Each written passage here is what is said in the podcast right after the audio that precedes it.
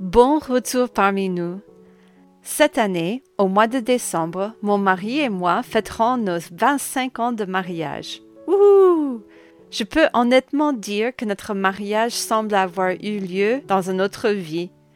Tant de souvenirs de bons moments et de moments difficiles me reviennent à l'esprit, mais je peux honnêtement dire que je ne regrette rien de tout cela.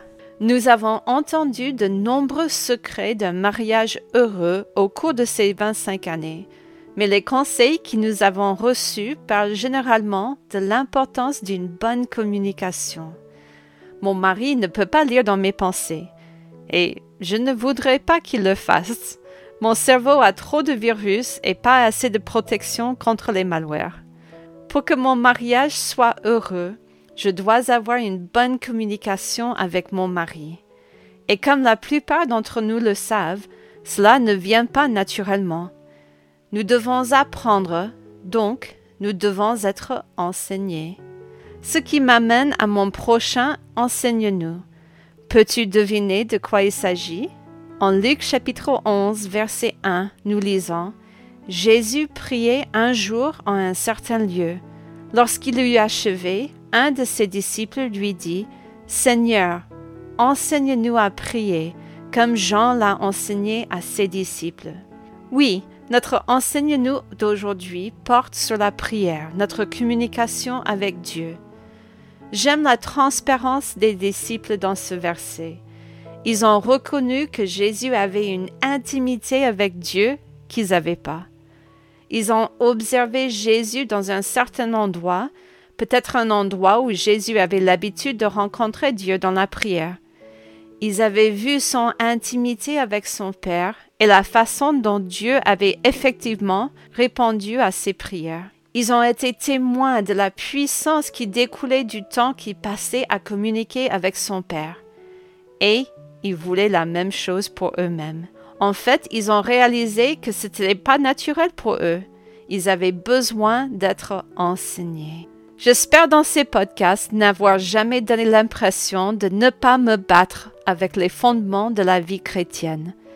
Je n'ai jamais rencontré une chrétienne honnête qui affirme qu'elle lit toujours sa Bible et qu'elle prie tous les jours sans se battre. Beaucoup d'entre nous connaissent des saisons sèches dans nos vies, où prier n'est pas une communication facile avec notre Sauveur bien-aimé. Tout comme dans nos mariages, il y a des moments où notre communication est une joie et d'autres fois, eh ben, c'est juste du travail. Lorsque j'ai du mal à parler avec Dieu, j'ai découvert que prendre le temps de méditer sur ces quatre choses m'aide à me décentrer de moi-même et à recentrer mon attention sur Dieu. Premièrement, je médite sur le caractère de Dieu. Cela peut paraître simple, mais c'est le début du rétablissement de mon intimité avec Dieu. Lorsque j'ai du mal à communiquer avec mon mari, c'est souvent parce que j'ai attribué une mauvaise qualité à son caractère. Je me dis que mon mari est irréfléchi ou qu'il est insensible à mes besoins. Mon mari n'est rien de tout cela. Mais parfois, je pense que mon mari a changé dans son caractère essentiel. Je veux dire, ça ne peut pas être moi qui ai tort, n'est-ce pas?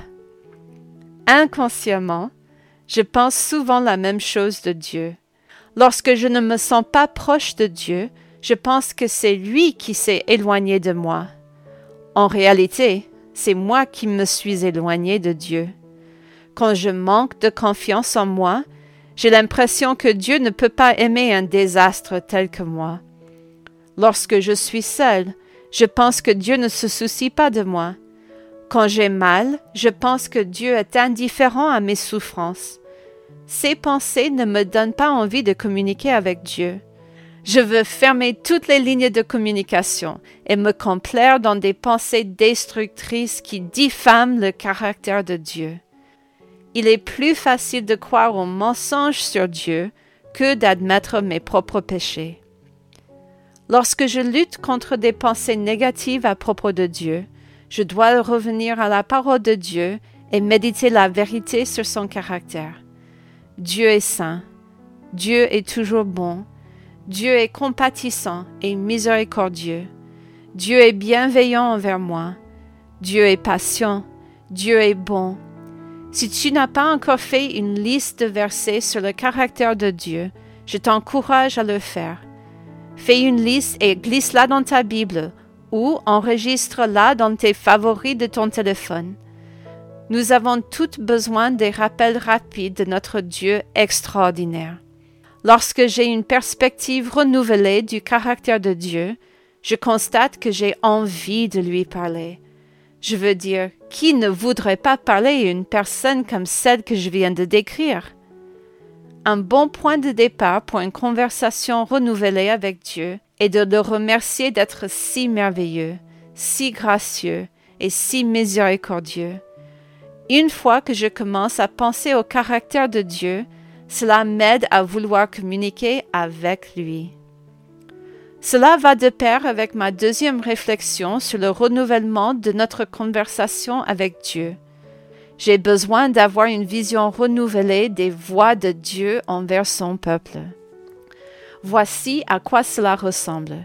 Je commence par dire, parce que Dieu est, Voici comment il agit envers moi. Parce que Dieu est un Dieu qui pardonne, il me pardonnera à chaque fois, dès que je lui demande. Parce que Dieu est patient, il ne va pas me punir pour chaque faux pas, mais me donner le temps de revenir à lui. Parce que Dieu est bon, il ne me fera que du bien, même si cela me semble mauvais. Si Dieu permet que quelque chose m'arrive, c'est en fin de compte pour mon bien. Quel effet cela a-t-il sur ma communication avec Dieu? Lorsque je pêche, mon premier réflexe est de me cacher ou de minimiser mon péché. Mais je sais que Dieu est un Dieu saint et qu'il déteste mon péché. Mais c'est aussi un Dieu aimant et compatissant qui pardonnera mes péchés. Il est compatissant envers mes faiblesses Dieu est miséricordieux dans ses rapports avec moi. La meilleure chose que je puisse faire lorsque je pêche, c'est de l'admettre devant Dieu.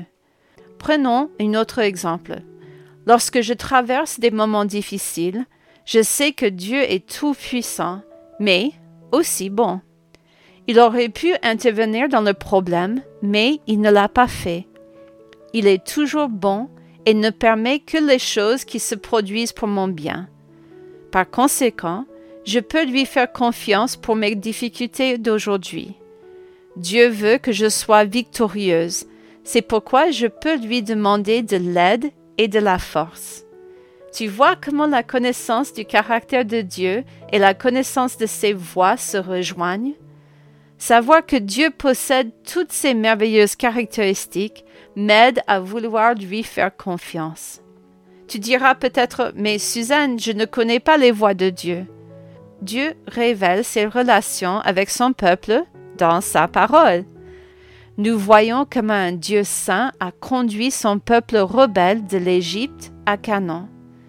Nous voyons comment un Dieu parfait a interagi avec des personnes imparfaites pendant qu'il était sur terre. Vois-tu à quel point ces deux choses sont étroitement liées? Nous ne pouvons pas connaître Dieu sans connaître sa parole. Nous ne pouvons pas connaître les voies de Dieu si nous ne sommes pas des bonnes étudiantes de la parole de Dieu. Si tu as du mal à communiquer avec Dieu, tu dois lire la Bible. C'est le moyen qu'a Dieu de communiquer avec nous. Et il ne s'agit pas d'une simple lecture occasionnelle. Prends un stylo, un carnet et écris ce que Dieu te montre de lui-même dans sa parole tu seras étonné de voir la différence que cela fera dans ta vie. Enfin, lorsque j'ai du mal à communiquer avec Dieu, je dois me rappeler que je sers un grand Dieu. Je peux me rappeler que Dieu a toutes ces merveilleuses qualités, mais si je ne le considère pas comme un grand Dieu, je ne pourrai pas lui faire confiance pour de grandes choses. Mon mari est un homme fort et compétent. Je sais qu'il peut faire des choses physiquement difficiles que moi je ne peux pas faire. Savoir que j'ai un mari assez fort pour porter les courses dans la maison ne me suffit pas. Je dois lui faire suffisamment confiance pour le laisser faire. Imagine que je dise à mon mari, je sais que tu es assez fort pour porter mes courses facilement, mais je ne pense pas que tu aies cela en toi aujourd'hui. Je vais le faire moi-même. Mais bien sûr que non. Ce serait stupide de ma part. Pourquoi alors ne puis-je pas avoir la même attitude avec Dieu? La Bible rapporte au moins sept cas où Dieu doit rappeler à son peuple Y a-t-il quelque chose de trop difficile pour moi? Je sais que Dieu est tout-puissant, omniscient et omniprésent. Pourquoi ne lui fais-je pas confiance pour gérer les grandes choses de la vie lorsque je prie? Combien de fois ai-je laissé la pensée je sais que Dieu peut, mais m'empêcher de prier Au lieu de cela, j'ai peut-être besoin de réapprendre à communiquer avec Dieu. Éphésiens 3, verset 20 me dit Or, à celui qui peut faire, par la puissance qui agit en nous, infiniment au-delà de tout ce que nous demandons ou pensons, alors peut-être dois-je faire confiance à Dieu pour qu'il me dise la vérité à ce sujet. Je peux demander à Dieu les grandes choses de ma vie, puis lui faire confiance pour répondre à mes demandes comme il le juge bon. Et accepter la réponse comme venant de ses mains aimantes, parce qu'il est seulement et toujours bon pour moi l'un des plus grands obstacles qui m'empêche de me rappeler que je sers un grand Dieu et que j'oublie à quel point je suis petite. J'oublie que je suis limitée, liée à un corps frêle qui est enclin au péché, incapable de faire la moindre chose sans Dieu. Chaque respiration est un cadeau de sa bonté et de sa miséricorde à mon égard.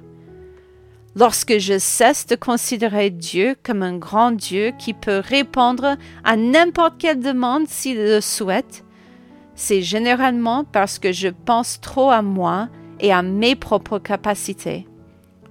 Lorsque j'ai du mal à communiquer avec Dieu, je trouve que méditer sur ma condition, telle qu'elle est décrite dans les Écritures, est toujours source d'humilité.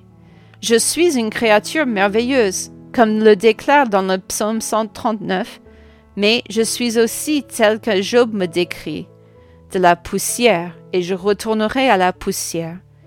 Je peux être patiente si je me souviens que Dieu est la source de ma patience.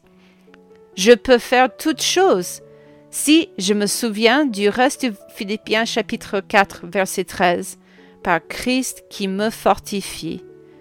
Le fait de me rappeler mes propres limites me fait comprendre à quel point j'ai désespérément besoin de Dieu tous les jours.